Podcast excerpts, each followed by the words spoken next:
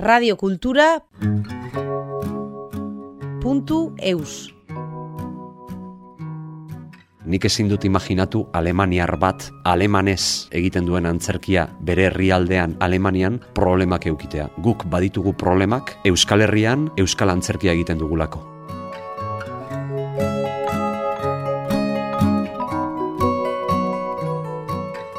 Iñaki ziarrusta naiz, atz teatro konpainiakoa, momentu honetan gaude kaskarot izeneko ikuskizunarekin.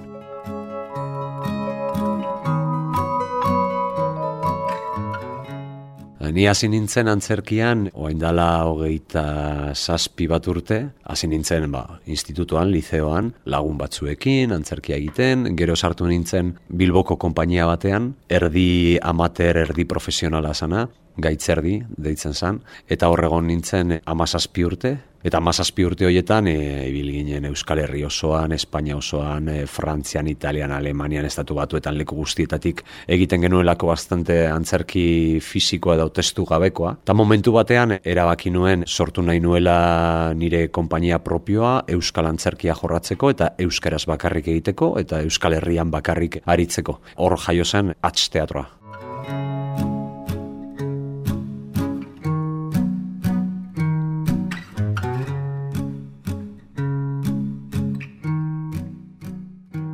Hasiera batean ni bakarrik konpainian ba, bakarrizketa txiki batzuekin eta kanpoko lan batzuk egiten eta holan. Eta gero sartu zen naia mudinoz murua berak egiten du komunikazioa, produkzioa, salmenta eta horre gauzak eta nik apurtzuet ba, parte artistikoa eta bulegoko gauza batzuk zerbait. Gero bebai badaukagu gurekin bi urteetan e, ibili den e, arte dramatiko e, ikasle bat. Eta orain ja gure konpainiarekin bebai e, badabil maren bastarretzea hortan gabiz oso modu nik sekula ez dute esan antzerkian jarduko nuenik eta profesional bihurtuko nintzela. Baia pasatu dira urteak, hogeita zazpi urte eta hemen gaude, ondino bizirik eta ez da gutxi.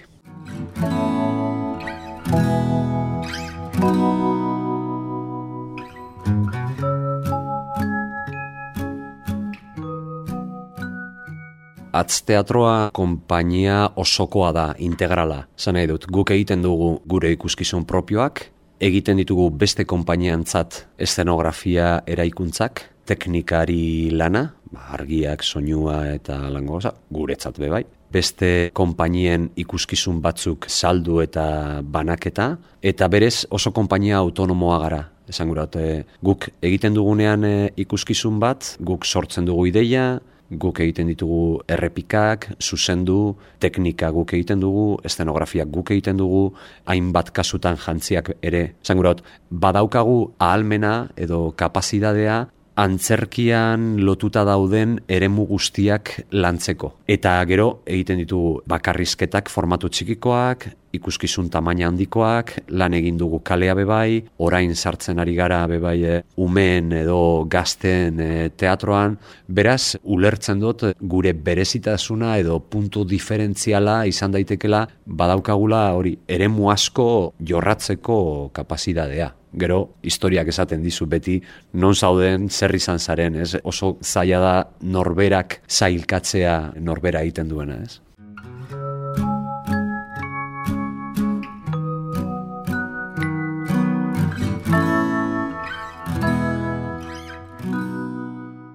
Atz teatro monta genuenetik, lehenengo gunetik modu profesional batean eh, egiten genuen lan, beraz, ja, amar urte daramagu modu profesional horretan, kontuan izan dabe bai, egoalden eta iparraldean modu administratiboa lan egiteko oso diferentea da, oso bestelakoa da.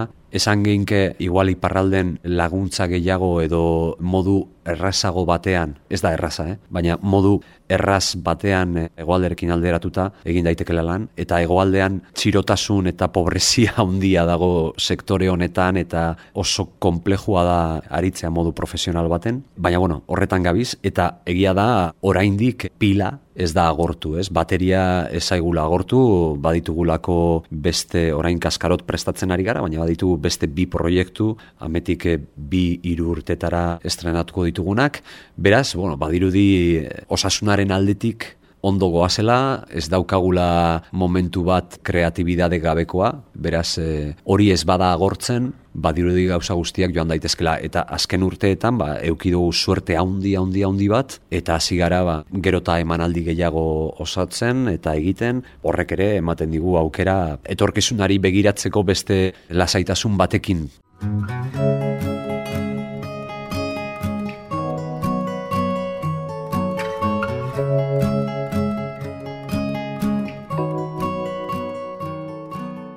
Antzerkiak ematen dizu aukera polit bat erakusteko gure gaur egun edo gure iragan freskua edo oain dala gutxi pasadan iragana, gure etorkizunari begira egiteko planteamendu bat oso modu zuzen batean. Eta momentuan bertan publikoarekin konpartitzen dana, hori be ba, zineak eta egin aldu, konforme, baina antzerkiak badauka efimeroa den zera hori berehala ezabatzen den kontu hori edo momentuan bertan behin bakarrik existitzen dela eta hurrengo egunean ez da berdin izango edukiko du beste kutsu bat beste impronta bat zauden lekuagatik zauden egoeragatik orduan nik uste dut badaukala beste arte komunikabideak hau da zinea edo telebistak eta bapatekotasuneko indar hori ez daukala.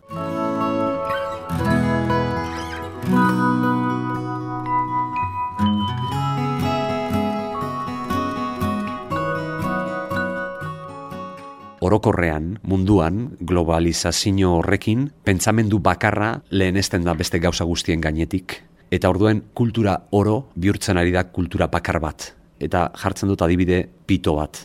Nire semeak daukan eh, kulturea, estatu batuetako kultura bat da. Ez da Euskal Herrikoa badauka gure hizkuntza bai eta Euskal Herriko hainbat gauza, baina orokorrean berak erantzuten du bere bizitzan estatu batuetako kultura horrenpean. Hau da, gu biziko bagine mundu batean non ez dan existitzen kultura, ez genuke jakingo, eriotza baten aurrean zelan erreakzionatu, pertsona bati esateko zenbat maite dudan zelan esan, bo, hainbat gauza, kultura horretarako balio du erakusten digu bizitzaren hainbat ere mutan edo hainbat kasutan zelan jardun, zelan egin gure ritualak, gure formak, gure adirazkortasunak, nolakoak diren gure geografiaren arabera, gure hizkuntzaren arabera, gure historiaren arabera, eta hori da bertako gauza bat, intransferiblea, eta hori oso importantea da.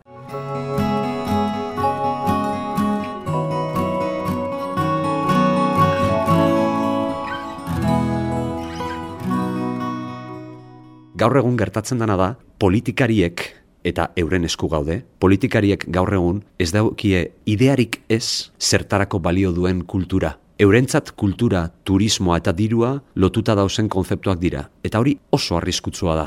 Berez kultura galtzen duelako bere funtza bere transmisio balorea eta bihurtzen da folklore. Eta hor daukagu leia eta erronka handi bat berriro berreskuratzeko zertarako balio duen gure kultura, zergaitik dan horren importantea transmititzea hori eta desberdintzea ondo, ongi, zer dan folklorea, zer da turismoa, zer da kulturea eta gauza bakoitzak ze espazio daukan. Gaur egun edozein politikariari galdetzen badiozu osasunak zertarako balio duen, badaki esaten eta probablemente politikari guztiek eukiko dute erantzunantzeko bat. Baina galdetzen badiezu kultura zertarako balio duen, erantzunak oso anitzak izan daitezke, oso bestelakoak eta gehien gehien gehienetan oso akasdunak.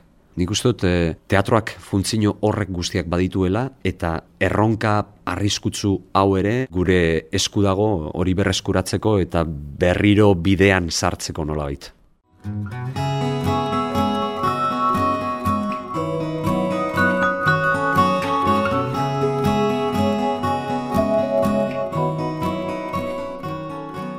Guretzat oso importantea zana, egin nahi bagenuen Euskal Konpainia bat, euskaraz lan egiten duena. Bere inguru guztie euskaldun izatie eta gure publikoa be euskalduna izatea eta hor ba genuen balmasedatik muskildiraino zangrot bizkaitik siberuaraino ba hori izan gure eremua gehi aidajo eta euskaletxeak diaspora eta lango gauza. Hori da gure merkatua. Orduen printzipioz ba bizkaitarrak izanik bizkaian eta nahiko badaukagu esan behar da Bilbon bereziki frakaso utza dela kulturan eta euskal kulturan esan gura oso gutxi programatzen dalako eta guk esaten dugu inorrez da zera profeta bere herrialdean bertan, ezta? Ba, hori, Bizkaian hasi ginen, Gipuzkoan be nahiko ondo, Gipuzkoan euskara maila handiagoa dalako, Araban komplikatuagoa da, euskaldun maila gitxeago dalako, Nafarroa be bai istilu politikoek be ez digu bidea erresten e, sartzeko eta beste esan iparralden eta iparralden hasikera hasikeratik egon gara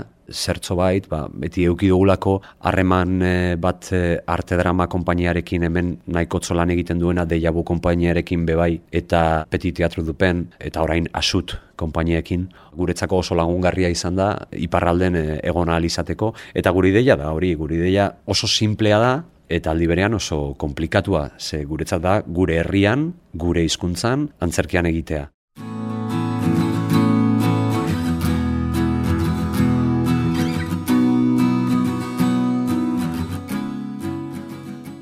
Nik ezin dut imaginatu alemaniar bat alemanez egiten duen antzerkia bere herrialdean Alemanian problemak eukitea. Guk baditugu problemak Euskal Herrian Euskal antzerkia egiten dugulako. Eta hori da gauza bat nik beti harritu egiten ninduana, ze ezin da izan. Osea, ulertu aldot, e, Euskal Herrian ingelesez egin nahi badut antzerkia, ba, problema bat eukitea. Baina ez da kasu, e, osea, Euskaldunak gara, Euskaraz egin nahi dugu, Euskal Herrian egin nahi dugu, ez dugu e, Andaluzian egin nahi, edo Austrian ez. Euskal Herrian. Eta hori hainbatetan arazo bat da. Eta nik uste dut eh, horri e, buelta eman behar diogula eta pentsamendu kritiko batekin ere, ardurak dituztenei ere, esplikatu beharko genioke zerbait ez.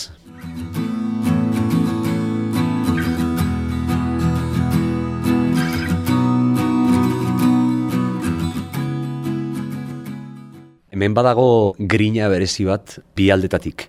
Oso bizirik mantentzen dalako amater disiplina, meni parralden, ikusi ditute iduzkilore konpainiakoak, lagunak ditugu, eta oso aktiboak dira, eta oso talde heterogeneoa, ba, gazteak, nagusiak, eta leku askotan daude hoiek, gero, ez dakite pastoralaren eta zeraren eragina izan dan, ez? Zelan herria modu berezi batean inplikatzen da sorkuntza artistiko batekin bere herritarren aurrean erakusteko, ba kutsu hori nabaritzen da hemen iparralden. Hori batetik, bestetik hemen hizkuntza ez dago hain zainduta, hemen esaten dudanean da iparralden, arazo handiak daude euskaraz eh, mintzatzeko edo zera instituzioen aldetik ez dago laguntza hondirik eta ordun hor badago bigarren puntu bat dala militantzia bat. Euskaraz egiten dan oro joan in da gure adalako, gure hizkuntza defendatu nahi dugulako, eta hori importantea da. Eta hirugarrenik antzerki gehiago konsumitzen da hemengo aldean, bestean baino.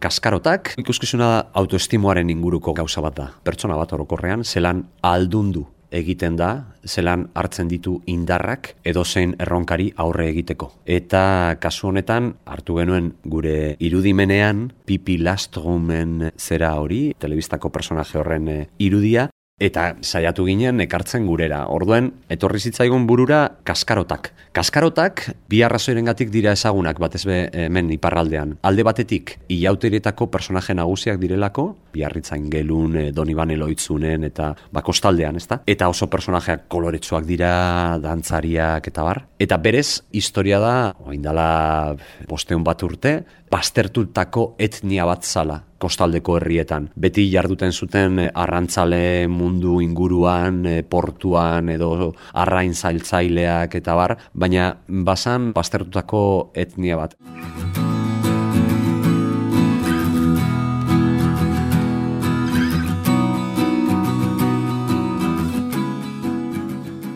Momentu batean, ez dakit ze errege izan zen Frantziako errege batek aldaketa egin zuen eta esan zuen honek kaskarotak izango dira gizartearen parte bat. Eta hasi ziren sartzen, sartzen, sartzen, eta zelan bapatean izan dire baztertu izatetik personaje garrantzitsuenetakoak izateko denbora gitzien, historian bosteun urte ez dira ezer. Eta hor ikusten genuen, basegoela ideia hori, ez? Badaukagu personaje bat integrazio problema batekin ni diferentea naiz, ezberdina naiz, ez dut aurkitzen nire lekua gizarte honetan eta nola egiten dut aurre egiteko. Eta hartu genuen izen hori, ez? Kaskarotena.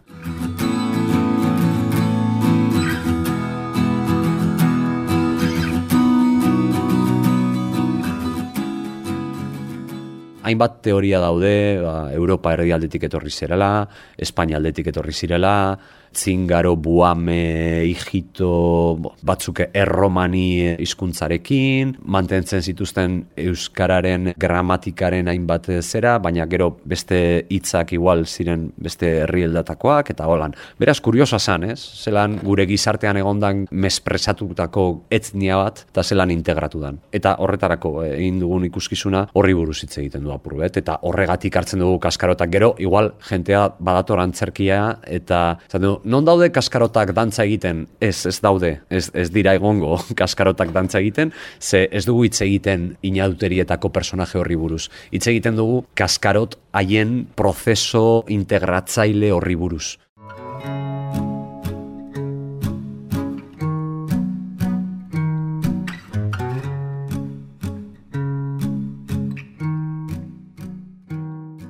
Gure ametsa da orain arte moduan segitu izatea eta posible bada duintasun txiki bat gehiagorekin urte urte aurrea joan izatea eta kultura bere balorea berriro hartzea, ez? Ez dago bakarrik gure esku, evidentemente, hor eh, politikariek, beste konpainiek, aktoreok, eta honetan jarduten dugun guztian kasetariok, eta danok egin behar dugu gure ekarpena, ez? Baina jarraitu alba dugu, horren beste gustatzen zaigun eh, gure profesio hau egiten, eta urte urte aurrera pausu txiki bat ematen badugu, ni kontent, ze atzetik datozenak izango dire, eta badatoz, eh? izango dire, zera, ardura hori, gero hobetzen joateko daukienak, ez?